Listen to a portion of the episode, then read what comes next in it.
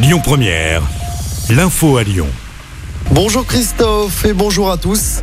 Dans l'actualité locale, cet accident de chasse hier dans le Beaujolais, un chasseur a tiré sur une randonneuse et ses deux enfants de 7 et 10 ans à Pommier. Les victimes ont été touchées aux jambes par les plombs.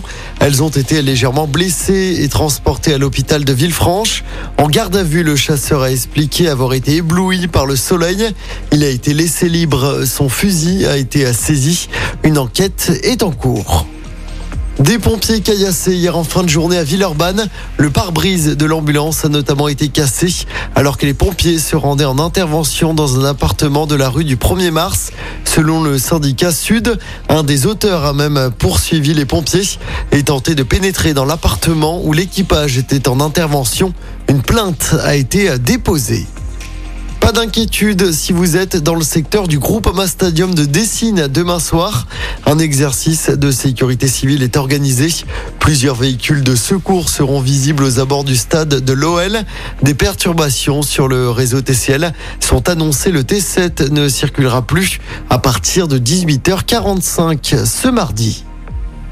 La situation va s'améliorer tout au long de la semaine. C'est ce qu'a dit Elisabeth Borne. La première ministre est confiante sur un retour à la normale à la pompe dans les jours qui viennent, alors que trois stations sur dix étaient confrontées hier soir à des problèmes d'approvisionnement.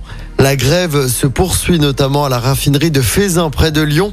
La direction de Total accepte d'avancer les négociations sur les salaires à ce mois d'octobre plutôt que d'attendre le mois prochain. Mais pour cela, les blocages doivent être levés dans le pays. La catastrophe avait fait 228 morts le 1er juin 2009. Le procès du crash Rio-Paris s'ouvre aujourd'hui au tribunal correctionnel de Paris. Le constructeur Airbus et la compagnie Air France sont sur le banc des accusés.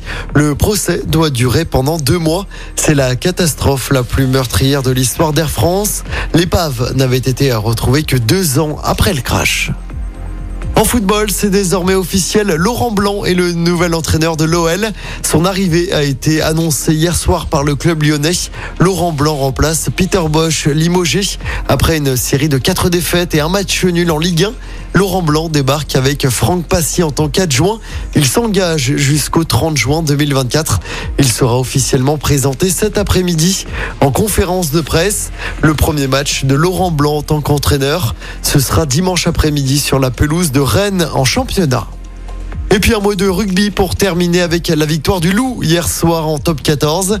Les Lyonnais ont battu Bordeaux-Bègle 36 à 21. C'était au Matmut Stadium de Gerland. Avec cette victoire, le Loup remonte à la dixième place au classement. Écoutez votre radio Lyon Première en direct sur l'application Lyon Première, lyonpremière.fr et bien sûr à Lyon sur 90.2 FM et en DAB+. Lyon Première